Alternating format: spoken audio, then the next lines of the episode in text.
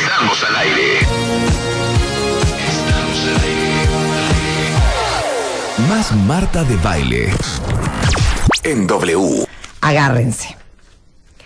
Yo no sé si ustedes sepan, de hecho, algún día hace como un año hicimos un programa de tres horas hablando específicamente sobre este tema.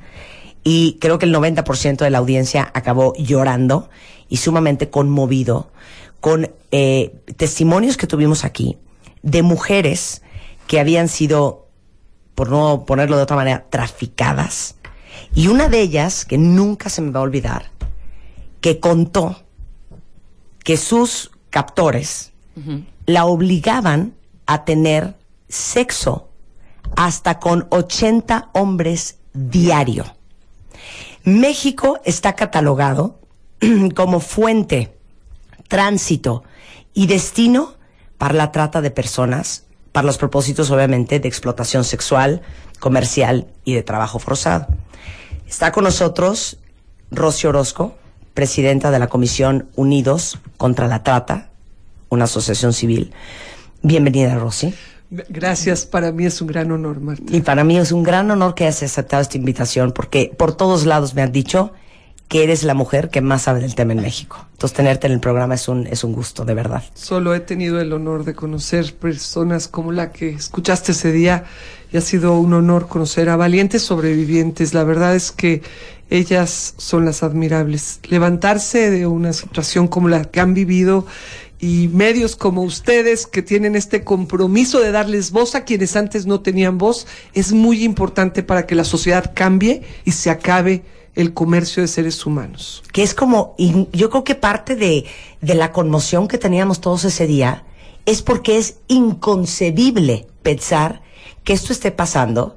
Aparte no crean que son con chavas de 20, 22, 24 años. Son con niñas de 7, 8, 9 y 10 años. ¿Cuántos años tienes, este, Clau? Yo, ah, yo ahorita tengo 20 años. Eh, bueno, a mí me empezaron a prostituir a los 12 años. A los 12. ¿Y cómo fue? Mm, fue un día, eh, estaba aquí, bueno, yo soy de aquí de México, fue aquí en Pino Suárez, cuando conozco a un chavo, este, pero fue así todo raro porque estaba esperando a unos amigos ahí que me juntaba y, y aparece un niñito ofreciéndome un dulce diciéndome que este me lo mandaba un chico. Entonces, pues lo agarré y me dice, ah, no te lo manda un chavo de por allá. Pues yo veo y hay mucha gente. Entonces prácticamente después se fue el niño, se acerca el chavo y me empieza a hacer la plática. Y yo era una de las chavas, bueno, niñas muy sociables, pues que yo le hablaba a todo el mundo. Me gustaba platicar con cualquier persona. Ya después de ahí nos fuimos conociendo, me platicó una historia, este, de dónde era, que era de Puebla, y que quería, este, quería, pues, que yo fuera a Puebla porque era un lugar muy bonito y quería que yo conociera ahí.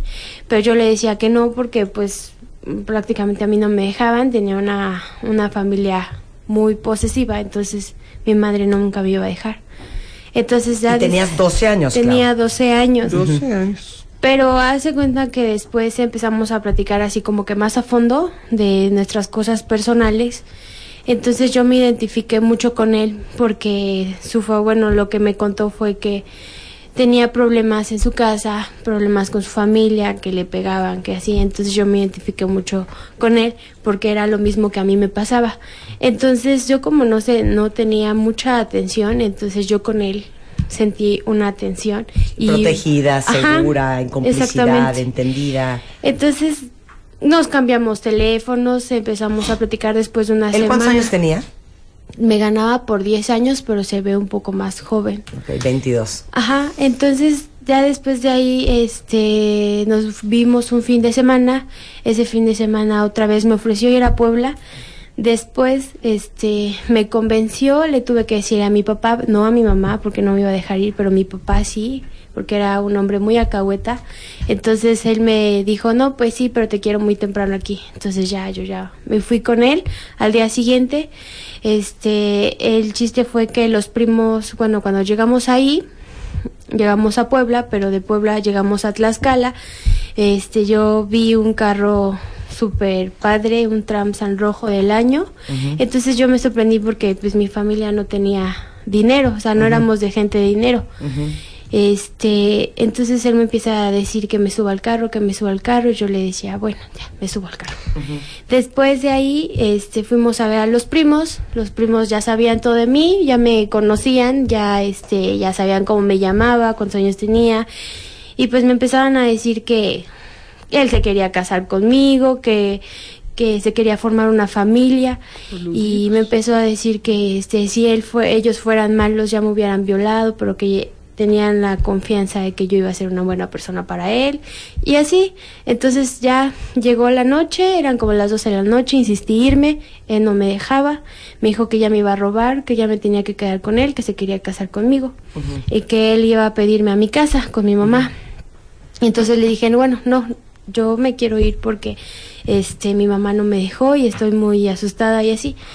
El ¿Y chiste fue estabas aterrada? Pues sí, porque ya era muy noche y yo pensando que pues mi mamá era una de las personas muy agresiva, entonces por cualquier cosita se alteraba. Entonces, este, ya después, ya el chiste que llegamos a las 2 de la mañana, dos y media de la mañana, eh, llego a mi casa, mi madre no me quería abrir, mi mamá me corre, ya cuando la veo, hablamos, pues ya pensaba que yo me iba, ya me iba a pegar porque me estaba esperando con un palo. No me pegó, pero sí me corrió. Entonces yo ya de tantas veces de que mi madre ya me había dicho, pues ya vete, no, si no quieres estar aquí, entonces muchas veces me había corrido. Sí me iba, pero regresaba. Entonces dije, bueno, si ya tengo una puerta abierta, pues me voy Ya con me él. Y, te fuiste y con me él. fui con Y él. te fuiste a Puebla. Y me fui, no, me fui a Tlaxcala, Ok. Zacatelco. Realmente era de Tlaxcala. Ok, ¿y, cu- ¿y cuándo empieza la prostitución? Pues tres meses viví bien, tres meses en los que me casó, me vistió, me dio todo. Lo raro era que llegaba este una semana sí, una semana no, una semana sí, pero él siempre me dejaba dinero.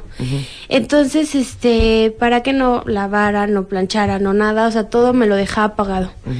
Eh, en ese transcurso de los tres meses conocí a varias personas, conocí este a primos, hermanos, familia. Ya después de ahí él me lavaba la cabeza diciéndome que si algún día necesitaríamos dinero, pues que me tenía que trabajar en el sexo servicio. Pero lo decía como una simple broma, solamente una simple broma me decía primero, ah, vas a trabajar de esto, pero no, no te creas, no, no vas a trabajar nunca de eso. Si tú eres mi princesa, siempre me decía princesa. Entonces después ya este pasan los tres meses exactos y en los tres meses, ¿sabes qué? Ya no hay dinero, tienes que trabajar. Y ahí lo vamos a dejar y regresamos después del corte con el resto de la historia de Claudia, eh, una de las más de 20 mil menores en este país sujetos a explotación sexual cada año. Al volver. Siete. Siete años de compartir juntos. Marta de baile en W. Séptimo aniversario. Séptimo aniversario.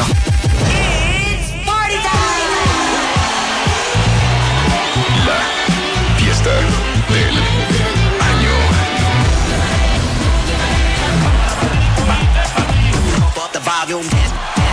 Séptimo aniversario. La fiesta del año. 24 de octubre. Se parte de esta gran fiesta. VIP. No te la puedes perder. La mejor música. Los mejores invitados. No te la puedes perder. Marta de baile, 25 años haciendo radio. 7 en W. Son las 11.03 de la mañana en W Radio. Una de las grandes vergüenzas de este país es que México es catalogado como fuente, tránsito y destino para la trata de personas. Ocupamos el tercer lugar en Latinoamérica y como ustedes saben a nivel mundial, el negocio de la trata de personas es el más lucrativo después de las drogas y las armas. Y estamos platicando con Rosy Orozco, una de las mujeres que más sabe en México sobre el tema de trata de personas. Es presidente de la Comisión Unidos eh, contra la Trata, es una asociación civil.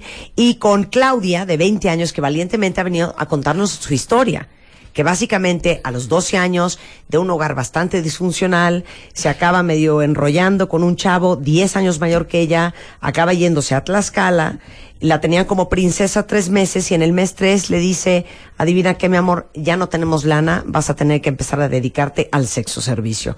¿Y qué cara hiciste tú? Pues al principio, como te comenté, pensé que era Eh, una broma. ¿Eras virgen?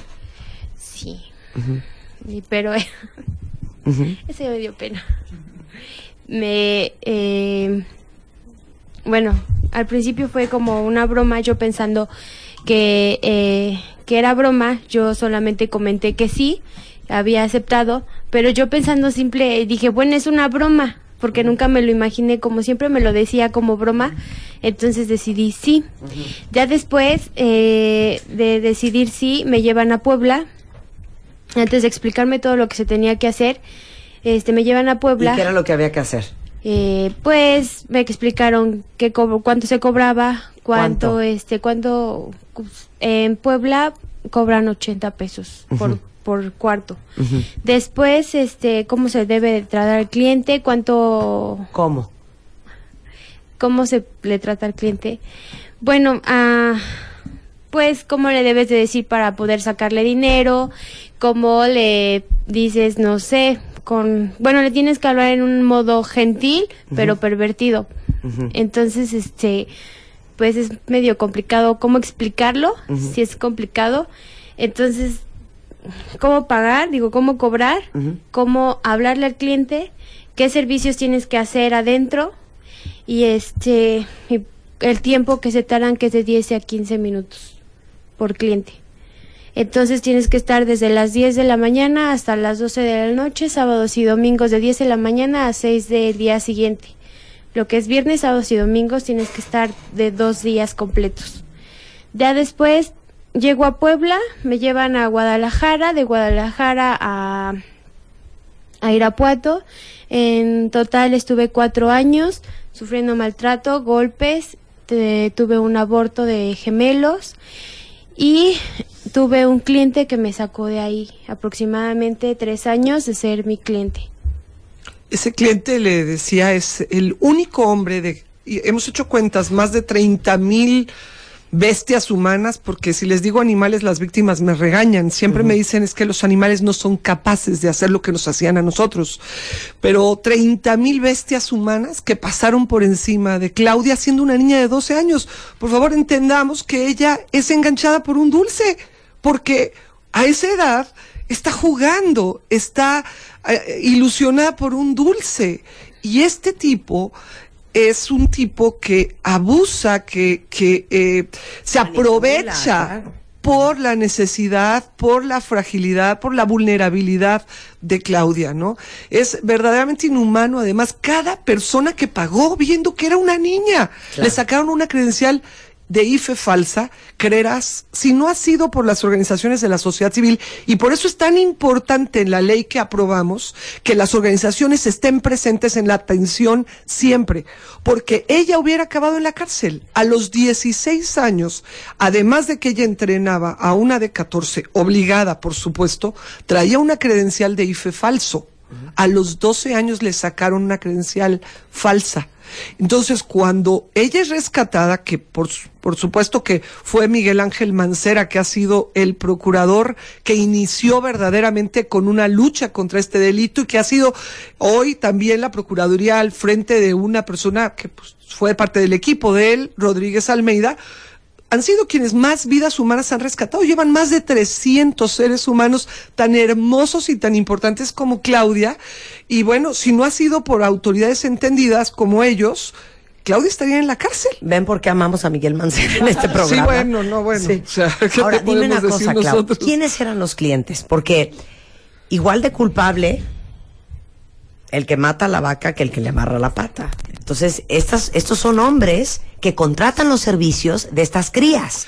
Así es, imagínate por qué es tan importante en la ley general y ayer que, que, que de verdad felicitamos a todos los legisladores del DF, porque además se unieron todos a la propuesta de Manuel Granados. Bueno, maravilloso, la primera iniciativa, iniciativa de trata ayer. Bueno, si ustedes quieren ver esto de forma gráfica, estoy segura que conoces el programa, entren a YouTube y busquen un programa que se llama To Catch a Predator. Ah, buenísimo, buenísimo, Marta. Y es un Ese es un anhelo de lograrlo aquí. Bueno, Hagámoslo, Marta. Hay que por hacerlo. favor.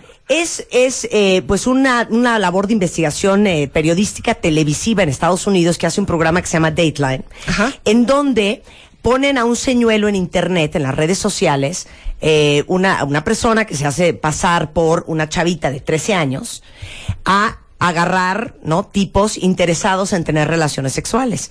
Entonces, ella por internet, obviamente esto es un agente de la policía, encubierto, hace cita con estos cuates y los invita a la casa. Entonces, están todas las cámaras cuando todo esto está sucediendo. Entonces, entra el tipo a la casa, ves una chava muy joven, que es una policía disfrazada, y les dice, pasa, nada más me voy a, a poner algo.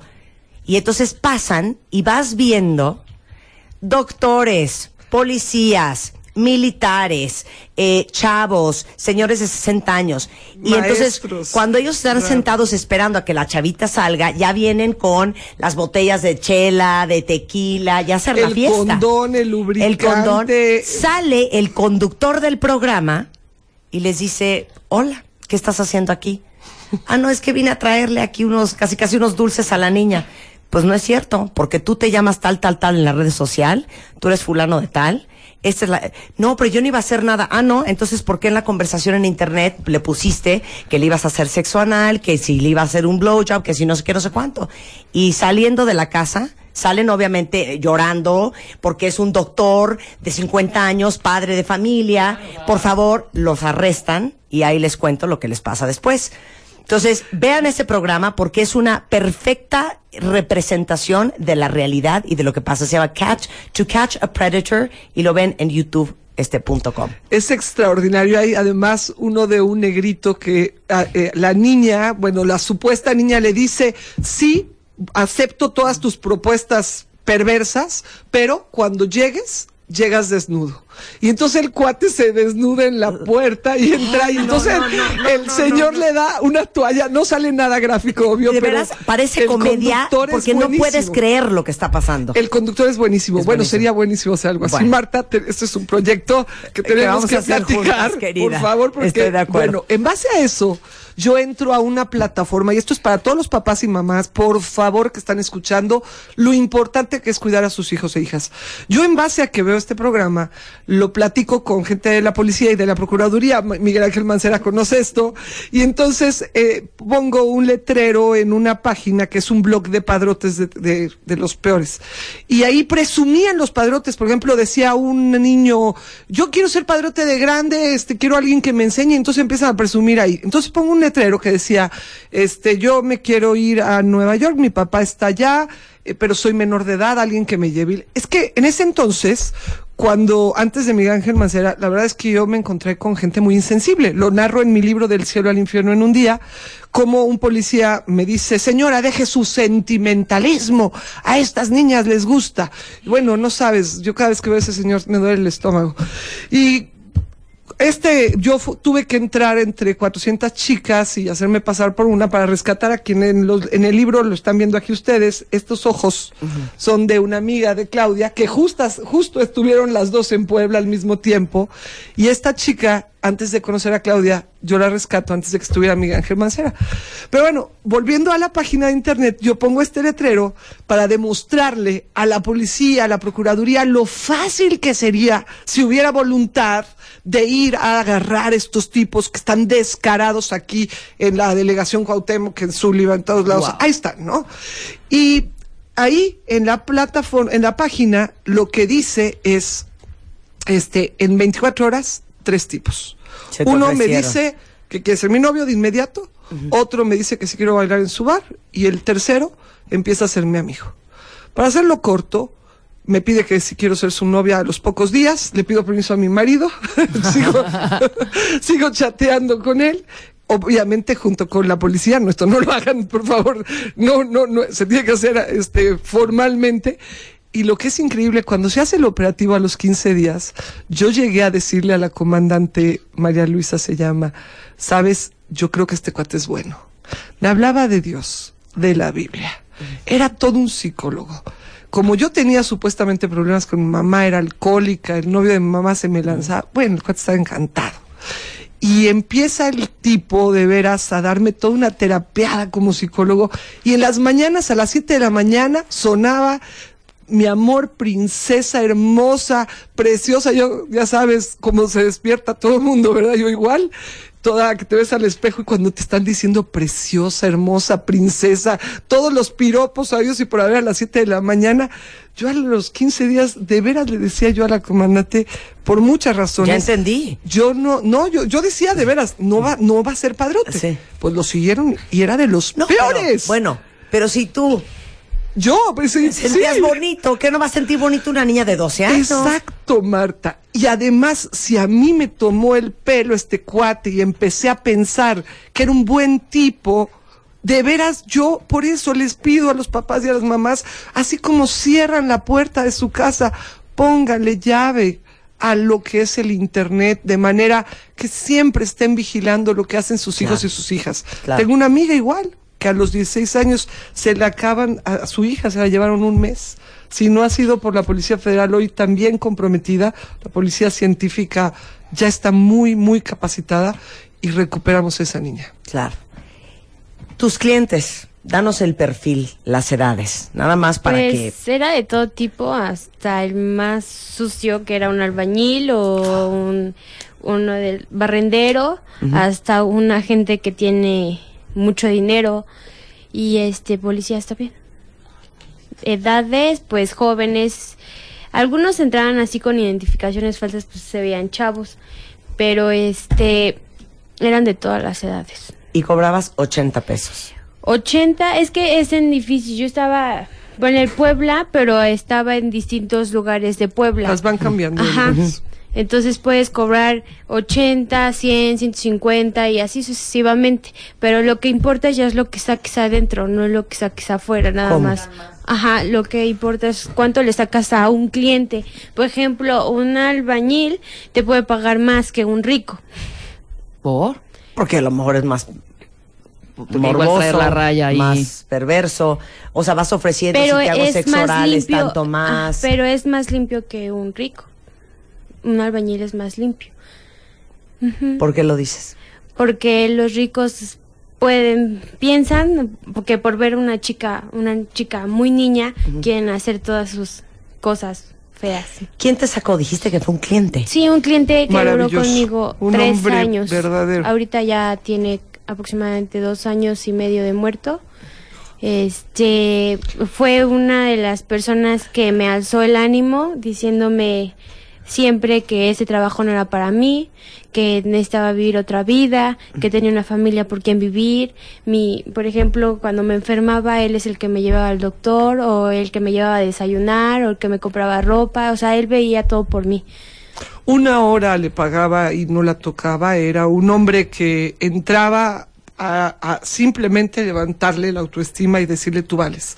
El único que vio la belleza de Claudia detrás de su perversión y lujuria. El único que pudo ver que era una niña. Y yo no entiendo cómo los demás no tienen ojos, no tienen sentimientos, no tienen hermanas, no tienen hijas, no tienen... oh, Bueno, y tienes una bebé Sí, tengo una pequeña de cinco años. De- del, del chavo inicial De- que te metió a todo esto. Sí, pero fue un problema. ¿Por qué? Por- Se la porque quitaron. me la quitaron y no la tuve conmigo. O sea, de recién nacida estuve trabajando, bueno, cuando estaba embarazada trabajé hasta los siete, ocho meses de embarazo. Después de ahí me dieron la incapacidad que fueron de dos meses, este, la cuarentena y el mes de embarazo que me faltaba porque yo lo exigí así y no me iban a dejar.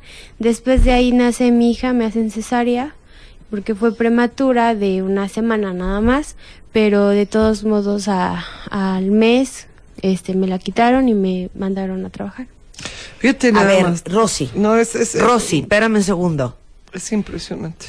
¿Saben qué? No puede ser lo enferma que está esta sociedad. ¿Quién es, puede tener sexo pagado con una niña de 15 años y embarazada? Así es. Y no sabes ella el terror que tenía de perder a su bebé, Porque decían porque hay varias amigas que le decían que podía perderla. Entonces, cada relación De no hecho, solo era en el doloroso. mismo hotel, este, empezaban a decir que tuviera mucho cuidado por este, porque habían chavas embarazadas que en el mismo hotel abortaban por tanta, tanto, tanta ocupación, entonces ya este abortaban ahí mismo. Entonces yo ya me imaginaba ahí este sangrando y pues sí temiendo, pero gracias a mi cliente, o sea, es el que más me ayudó en mi embarazo porque nada más le podía hablar y él iba conmigo y me daba casi lo de la cuenta. es que, si ella no cumplía la cuenta, le tocaban unas palizas. ¿Y cuánto era la cuenta de todos los días? Mm, pues era una gran cantidad de dinero. Doloroso, lleno de dolor y de... O sea, ¿tenía sexo cuántas veces al día con hombres? Bueno, como yo era, ya no era mucho el exigir, porque hace cuenta que yo iba de 10 a 9 de la noche, entonces aproximadamente eran. O sea, ¿y eso no es mucho exigir? 30 a 40 hombres al día. Es que como a ella le ha tocado conocer a la que conociste, 80 veces al día, a la otra chica, la que. La que, la que era otra que uno de los padrotes más buscados por el FBI que acaban de agarrar, también la Procuraduría del DF, héroes, ministerios públicos incorruptibles y maravillosos del DF, pues eh, resulta que esta otra también le tocaba 50 veces en Estados Unidos y unas cuotas y unas exigencias económicas tremendas, ¿no? Es un negocio, Marta, que eh, ya la ONU dijo que ya pasó a ser el segundo negocio de la delincuencia. Yo también en mi libro del cielo al infierno dije lo mismo que tú. armas y tercer lugar. Eh, hoy no. Hoy, hoy ya superó el comercio de armas. Hoy el negocio de venta de seres humanos, la ONU dice que son 32 mil millones de dólares al año y que llegará a ser el primer lugar. En México no va a pasar. En México Hoy estamos exigiendo y esperamos mucho de Enrique Peña Nieto, de todo el equipo que viene con él. Hemos estado platicando con algunas personas muy sensibles a su alrededor que se están comprometiendo muy en serio. Eh, ayer escucharon parte del equipo de Enrique Peña Nieto, lo que es Arnulfo Valdivia y la gente que trabaja con él. Escucharon precisamente a Claudia y a abogados que les ha tocado todo el tema de extranjeras, porque por un lado hay le ha tocado a Claudia conocer, por ejemplo, a una chiquita que era su propio padre y su familia quien la explotaba a los 11, 12 años, que es criminal que tu propia familia lo haga. Mm, por otro lado, tienes otro segundo tipo de organizaciones que son estas de Tlaxcala y, y, que son nacionales. Y por el otro lado, tienes el comercio internacional de chicas que cobran 2.500 pesos. Me tocó conocer a unas venezolanas que estaban en esta red que se llama Divas, que es una red que existe desde hace mucho y que además muchos funcionarios, eh, legisladores, eh, hombres de mucho recurso han participado en esas redes y ayer escuchaban cómo como por ejemplo estas venezolanas que también las conociste, ¿verdad? Eh, Claudia también las conoció, las trajeron, van eh, personas a Venezuela, por ejemplo, y aprovechan la vulnerabilidad de gente que tiene necesidad económica, que es gente sencilla, se hacen amigas y dicen, yo me voy a casar te invito a mi boda. No, hombre, me he hecho tan buena amiga tuya que te pago el vuelo. Esto lo sacó Santos Mondragón aquí en Televisa, este reportaje de estas dos venezolanas, lo pueden buscar en internet. Y ellas, una de ellas primero se viene creyendo que viene a la boda y le quitan sus papeles. Y como entran por 180 días, esos 180 días las explotan, pero ahí sí cobran 2.500 pesos. Ella decía, iba yo a casas de las lomas, en Polanco, en los lugares más elegantes de México, y las llevan a las casas para atender a los muchas veces eh, autoridades que deberían de estar persiguiendo el delito y están ahí siendo clientes. Entonces, eh, estas chicas comentan cómo las tuvieron en una casa encerradas, cómo las obligaron, cómo les quitaban todo el dinero y cómo es una red que las regresa, pero antes de regresarlas, esta chica dice, yo tuve que hablarle a mi amiga. Por eso estaban las dos, porque acababa de llegar la amiga, porque antes de regresarla a ella, se traen a una amiga de esta misma chica. Ella regresa y no se atreve a decir nada en Venezuela. Pero gracias a que estas dos escaparon, dieron realmente toda la información de cómo operan estas bandas internacionales. Y tienes aquí lleno lugares de chicas extranjeras que están aquí en la misma condición que estas dos venezolanas. Bueno, cuando hicimos el programa aquí con sexo servidoras, eh, cuando empezamos a hacer el casting para ver a quién íbamos a traer, les puedo decir que el 80% de nuestras opciones eran extranjeras. Totalmente. Claro. Porque además. Y hasta gente de Europa del Este. Así es. Ahora, fíjate un estudio muy interesante que hace la Fundación CELS de Francia. Ellos van a 30 países, es un estudio muy famoso, muy conocido en Europa, donde entrevistan a personas que trabajan eh, sexualmente, trabajadoras sexuales, y resulta que el 90% tienen que darle el dinero a un padrote, a una organización delictiva. Entonces, ¿cuál es realmente el caso de que, digamos, bueno, sexo servidor, bueno, más bien vamos diciendo, a veces ayer escuché una persona decir prostitutas. No, lo correcto es decir personas en situación de prostitución porque gente como Claudia, que está obligada, para después ayudarles a recuperar su autoestima, lo primero es ayudarles a, a saber que son víctimas y segundo, ayudarles a decir, mi amor, tú nunca fuiste una prostituta, no eres y no lo serás. Y créeme, conozco muy bien de veras, está mucha gente de las organizaciones de la sociedad civil que conoce a Claudia, impactados y orgullosos de una chica tan trabajadora, tan echada para adelante, tan valiente. Ella es una verdadera heroína que se ha levantado y que así como ella, ojalá nos estuvieran escuchando más, sí pueden salir de esta situación. Miren, lo decíamos el otro día y lo voy a volver a repetir, aunque suene políticamente muy incorrecto, es la verdad. Aquí dice una cuenta viente, sin clientes no hay trata. Así es. Y todos estamos horrorizados por esta guerra del narcotráfico. Pero ¿cuántos siguen fumando mota, metiéndose coca, comprando tachas, buscando metanfetaminas? Todos estamos horrorizados. Que qué horror, pobrecita, las prostitutas. Perdón, pero ¿cuántos de ustedes no han pagado por tener sexo? ¿Qué? ¡Qué horror la trata de niñas! Pues sí, pero ¿cuántos de ustedes abren páginas de internet? abren páginas de, pornografía infantil. Han contratado sexo con menores de edad.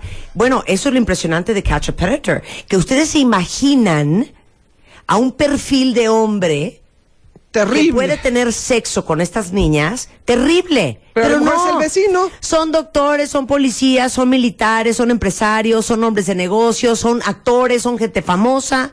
Y bueno, por eso fue el escándalo de Heidi Fleiss, Rosy. claro. Que cuando Heidi Fleiss, que era esta gran madame de Hollywood, saca su librito negro y empieza a salir Charlie Sheen, el senador no sé cuánto, el senador no sé qué, pues se dieron cuenta que sus clientes no son los que están en, los, en, en, las obras de construcción en la calle.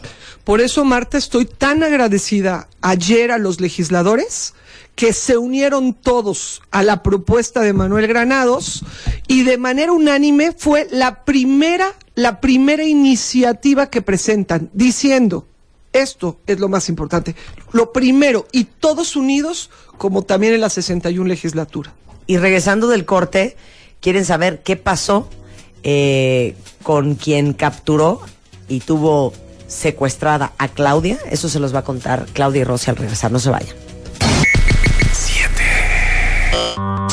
7, 7, 7, 7, Marta de baile en W. Séptimo aniversario.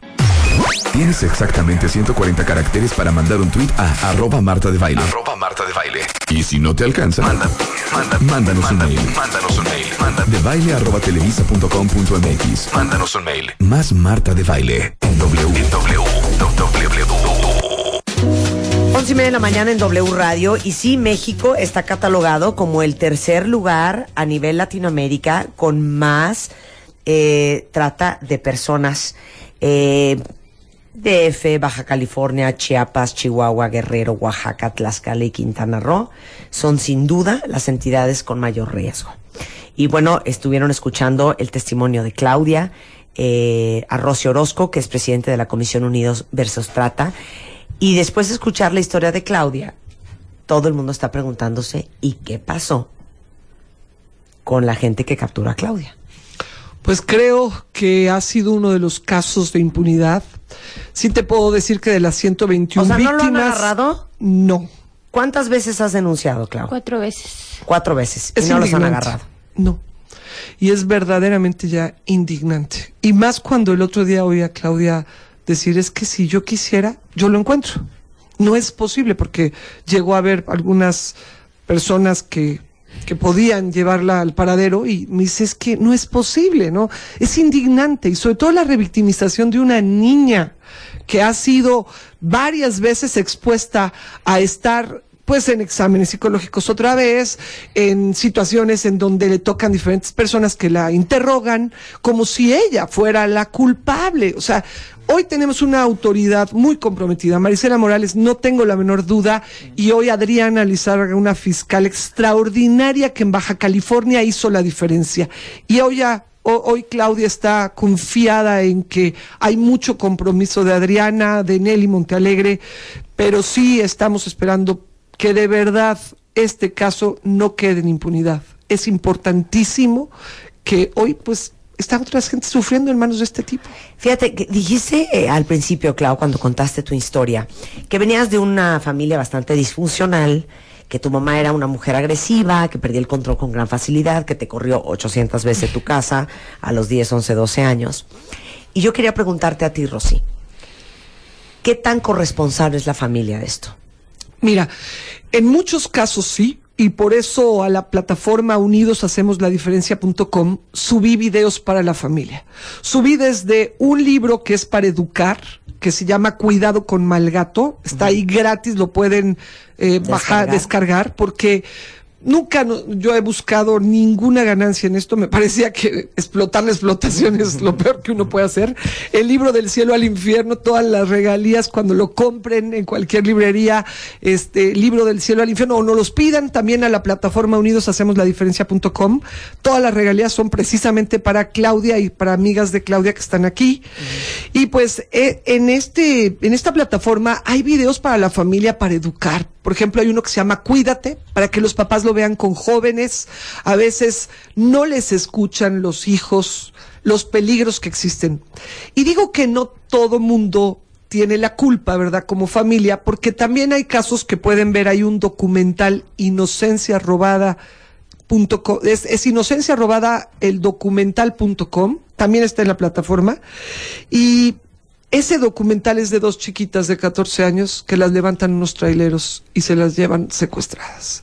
Y hay muchas niñas también que están en esas situaciones muy dolorosas. Y hay otro modus operandi para que estas cosas sucedan. Que obviamente en la adolescencia, cuando los niños son súper frágiles, pues una, no, una niña, y yo conozco un caso así, pues está entusiasmadísima con el noviecete. Entonces, como los papás no la dejan de estar con ese novio, entonces se escapa con el novio.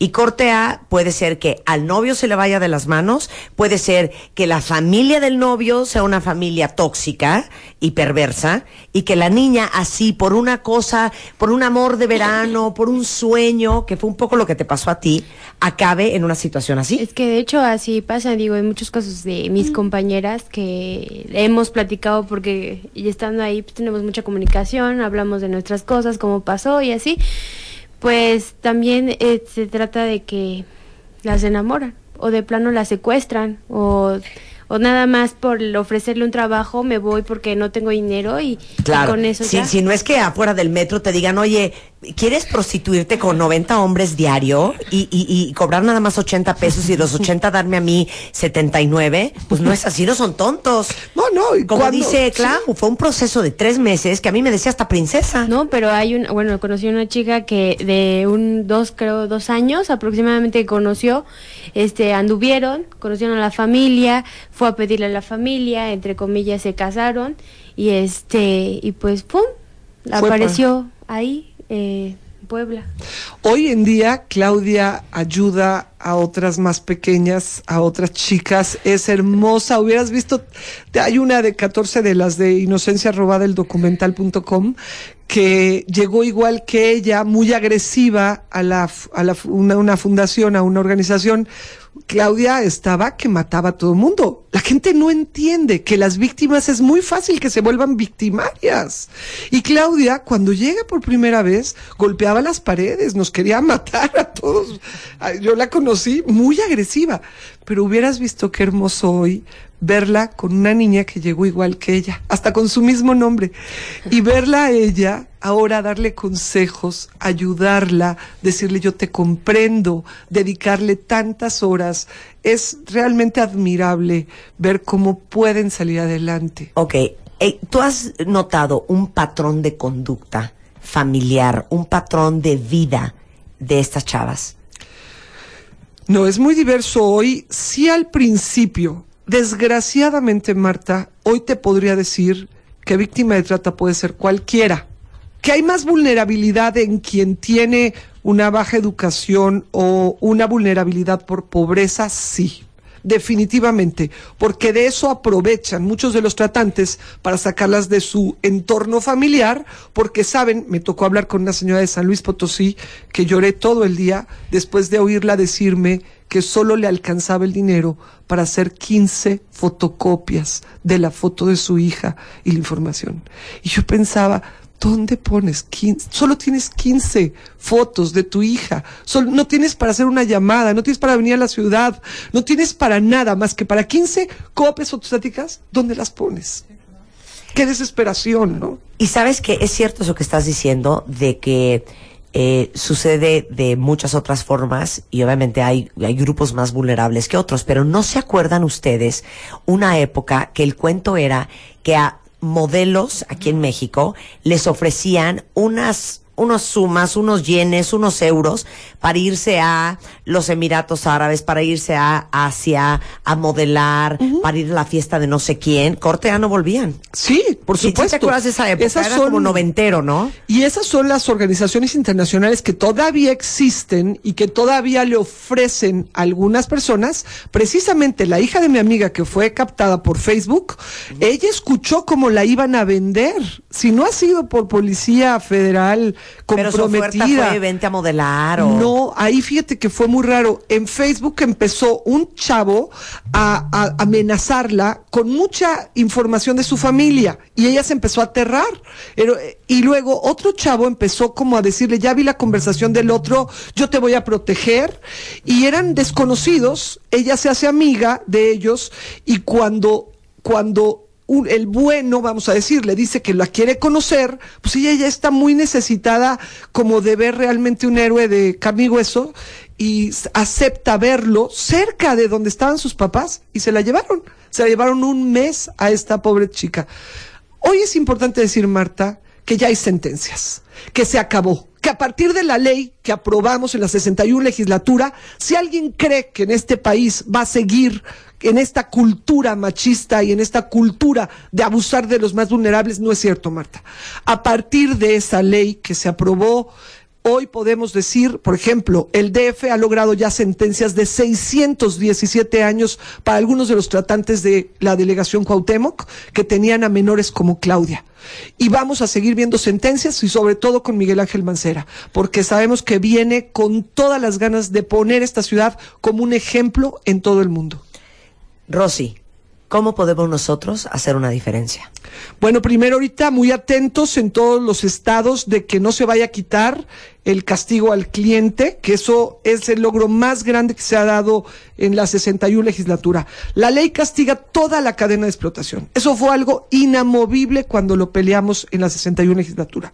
Y eso es muy importante, porque si no hay clientes, no va a haber niñas sufriendo como Claudia.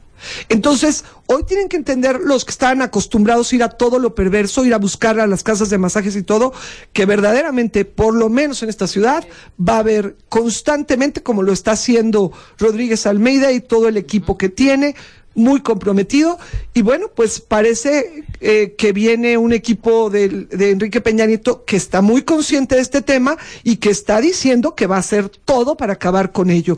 Y vamos a buscar que como ciudadanos denunciemos esta plataforma Unidos Hacemos la Diferencia.com verdaderamente se difunda. Vienen muchos videos para prevenir, para educar diferente a nuestros hijos e hijas que no crean que van a ser muy hombrecitos porque vayan a comprar seres humanos. Y yo les digo una cosa, yo creo que la mejor forma en que podemos ayudar es no quedándonos callados.